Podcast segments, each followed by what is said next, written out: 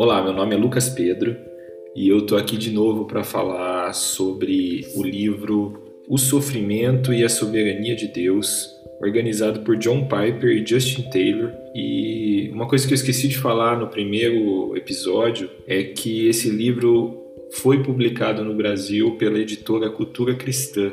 Se você quiser dar uma olhada, eu estou gravando esse esse podcast durante o período de quarentena por conta do, do Covid-19 que fez o mundo parar. Então, nesse momento, o site da editora, a loja virtual da editora Cultura Cristã está é, tá suspensa, não está vendendo produtos, mas quando isso passar, se você estiver ouvindo isso no futuro, entra lá no site da editora Cultura Cristã e você vai conseguir adquirir esse livro. Como eu disse no primeiro episódio, eu resolvi falar sobre esse livro porque eu peguei ele emprestado, deixei ele quieto num canto, mas diante do que a gente está vivendo, diante das mortes que o mundo está vendo por esse minúsculo inimigo, microscópico inimigo, eu pensei que seria importante falar sobre um tema tão difícil, que é conjugar a soberania de Deus com o sofrimento humano. Bom, no episódio anterior eu fiz um, uma introdução ao livro, eu falei sobre a, a, estrutura do livro, que o livro foi organizado por vários autores, e eu peço que você, para eu não ficar repetitivo aqui, eu peço que você ouça a primeira parte dessa, dessa série de podcasts. E hoje eu vou falar sobre o capítulo 1 mesmo, que foi escrito pelo John Piper com o seguinte título: A soberania de Deus sobre o sofrimento e o papel de Satanás. Eu achei de um bom senso tremendo do John Piper colocar esse capítulo com esse tema em primeiro lugar, pelo seguinte motivo: quando a gente fala sobre soberania de Deus, sobre tudo e sobre todos, sobre todo o cosmos, sobre todo o cosmos, a primeira coisa que nos vem à cabeça a primeira objeção que a gente pode encontrar com relação à soberania de Deus é justamente a questão do mal, a questão do inimigo.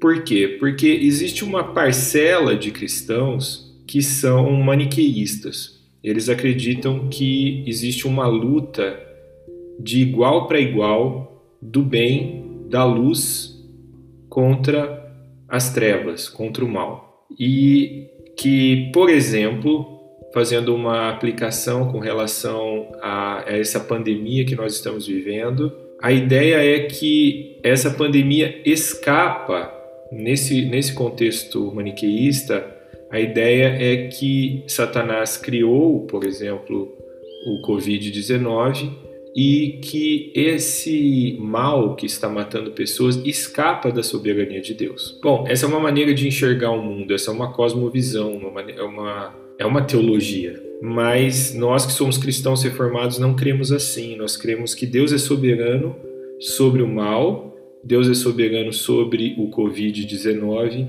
e Deus é soberano sobre Satanás. Bom, quando a gente fala isso, uma objeção já alguém já levanta a mão lá no fundo da sala e diz o seguinte: é, mas veja bem, você está me dizendo então que essas mortes, que essa pandemia, que esse vírus extremamente rápido e abrangente e mortal para muitas pessoas está dentro então da vontade de Deus, porque quando a gente fala de soberania de Deus e a gente fala de algo que está acontecendo no mundo, naturalmente a gente acaba falando da vontade de Deus.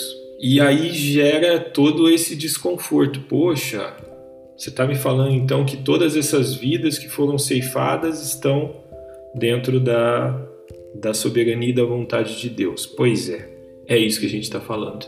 Nada escapa da soberania de Deus e se a gente está vivendo uma pandemia, ela não escapa também da soberania de Deus. Então, como é que fica o papel de Satanás? Dá a entender para as pessoas que não têm, que não compartilham da fé reformada, que nós somos cristãos que anulam a ação de Satanás no mundo.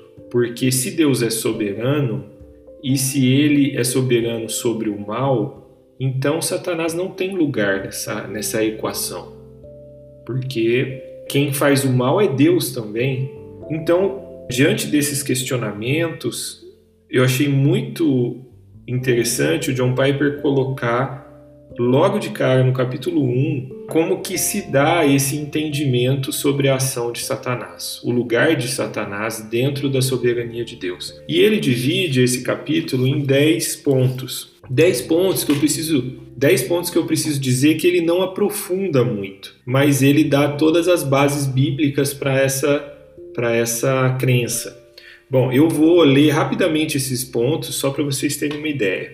Celebremos o fato de ser Deus soberano sobre o domínio mundial concedido a Satanás. Esse é um ponto interessante porque existem vários textos bíblicos, inclusive o texto no qual Satanás tenta Jesus, que dá a entender que Satanás tem domínio sobre esse mundo que nós vivemos.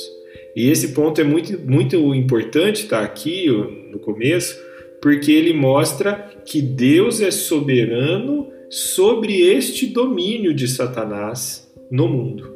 Olha que interessante. Então você percebe aí que já existe essa questão, existe um domínio do mal sobre o mundo, sobre esse mundo caído que nós vivemos, sobre esse momento de queda, esse parênteses de queda que a gente vive, e que neste momento de queda, neste parênteses de queda, Satanás tem domínio sim mas que Deus é soberano. E é interessante que todos os pontos que Piper coloca no, no livro, aqui nesse capítulo, começa com celebremos.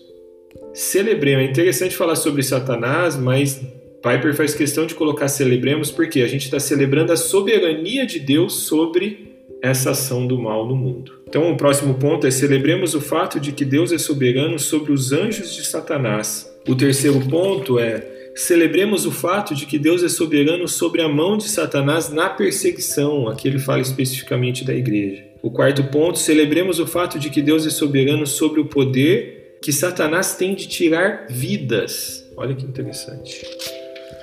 Deus é soberano sobre tudo isso. Celebremos o fato de que Deus é soberano sobre o poder que Satanás tem de causar doença. Tem a ver com o nosso contexto de pandemia coloca para nós a questão de que esse mal que nós estamos vivendo é sim de Satanás, mas que Deus, nós devemos celebrar que Deus é soberano sobre essa ação do mal por meio de uma doença. E existem textos que Piper usa aqui para dar base para base bíblica para esses argumentos, para esses pontos que ele está levantando. Por exemplo, ele coloca aqui que em Lucas 13, Jesus encontra uma mulher que andava encurvada, incapaz de erguer-se há 18 anos, e ele a cura num sábado. E, em resposta à crítica do mestre da sinagoga, Jesus diz: Por que motivo não se devia livrar deste cativeiro em dia de sábado esta filha de Abraão, a quem Satanás trazia presa há 18 anos? Então não há dúvida de que Satanás causou essa doença à mulher. Então percebam que existe essa esse poder de Satanás. Bom, um dos exemplos mais claros na palavra de Deus é o livro de Jó. Está no livro de Jó ali, que mostra essa relação de hierarquia da soberania de Deus que está acima de Satanás. E, e, e quando a, a, a, dinâmica é mais ou menos a seguinte: é como se Satanás fosse um cão raivoso que, em qualquer tipo de permissão de Deus, dentro da soberania de Deus, dentro da vontade de Deus, qualquer permissão que Deus dá para que Satanás cause mal ao mundo, às pessoas, ele causa. Então a, a cosmovisão que a gente tem é, é essa. Inclusive, uma, uma frase que se atribui a Lutero é que de, o demônio é o demônio de Deus. E é uma frase que soa esquisito para muitos, inclusive para muitos cristãos, mas é uma frase que, de, estudando a palavra de Deus, a gente consegue entender ela muito bem. Inclusive, falando em Lutero, tem um, um poema dele aqui que me chamou muita atenção, nesse capítulo, que diz o seguinte: Se nos quisessem devorar, demônios não contados não poderiam dominar, nem ver-nos assustados. O príncipe do mal, com seu plano infernal, já condenado está, vencido cairá por uma só palavra. Então coloca, é, mostra aqui que Lutero é, tinha esse entendimento da ação do inimigo no mundo e nas nossas vidas, mas também o entendimento de que em momento nenhum essa ação do inimigo escapa da soberania e da vontade de Deus. Bom, de modo geral, bom, de modo geral, o, o que eu entendi desse capítulo é que ele é extremamente importante para o resto do conteúdo desse livro. É extremamente importante para a gente entender que o mal está aí, está presente no mundo e, e leva a gente a se aproximar cada vez mais de Deus, da presença de Deus, buscar cada vez mais a presença de Deus. Um texto que não, não está no, no capítulo e que ficou na minha mente durante toda a leitura do capítulo é a oração sacerdotal de Cristo, naquele momento onde ele diz assim: Não peço que os tires do mundo, mas que os livre do mal. Então, esse, esse versículo ficou o tempo todo na minha mente e me levou a, a orar justamente isso, a, a falar isso para Deus. Deus, eu lhe peço que o Senhor nos livre do mal, nos poupe do mal. Bom, enfim, uma, eu gostaria de fazer uma aplicação específica com relação ao que a gente está vivendo, com relação a essa pandemia, a essa situação de quarentena, de isolamento que a gente está vivendo. A reflexão que eu faço dentro desse capítulo do livro é que nós precisamos aprender com o mal que Deus nos permite passar. Nós precisamos aprender com essa permissão que Deus dá de Satanás agir no mundo, agir em nossas vidas, agir em nossas cidades, porque em toda a palavra de Deus, no Velho e no Novo Testamento, a ação do mal, a permissão da ação do mal pela soberania de Deus, ela tem uma função didática. Pela dor, pela privação, pelo sofrimento, nós nos damos conta de que a gente precisa mudar algo nas nossas vidas. E a minha oração, depois de estudar esse capítulo, tem sido essa: que a gente aprenda, que a gente não passe por uma situação onde Deus não nos livrou do mal sem aprender uma lição que nos aproxime de Deus. Esse tem sido o meu pedido, essa tem sido a minha voz diante de Deus. Deus, permita-nos, como indivíduos, como cidades, como nações, como governos, aprender com essa permissão do mal que o Senhor tem trazido para nós. Não faz sentido passar por um momento de tribulação como esse que a gente está vivendo e sair dele sem aprender nada, sem melhorar, sem aperfeiçoar, sem desenvolver a nossa salvação, a nossa vida em Cristo Jesus. Para terminar, eu gostaria de deixar uma letra de um hino que o John Piper colocou aqui no final do capítulo e que eu achei maravilhoso e eu gostaria de compartilhar com você. Deus move de um modo misterioso, suas maravilhas a operar. Ele implanta suas pegadas no mar e cavalga sobre a tempestade. Fundamente em insondáveis minas de infalível habilidade, ele entesoura seus brilhantes desígnios e opera a sua soberana vontade. Vós, tementes santos, revestivos de nova coragem, as nuvens que vós tanto temeis são grandes em misericórdia e se abrigam em bênçãos sobre vossas cabeças. Não julgueis o Senhor por senso frágil, mas confiai nele por sua graça Atrás de uma providência austera, esconde ele uma face ridente. Seus propósitos cedo amadurecerão, desenrolando cada hora. O botão pode ter sabor amargo, mas doce será a flor. A cega descrença por certo errará, e em vão vasculhará a sua obra.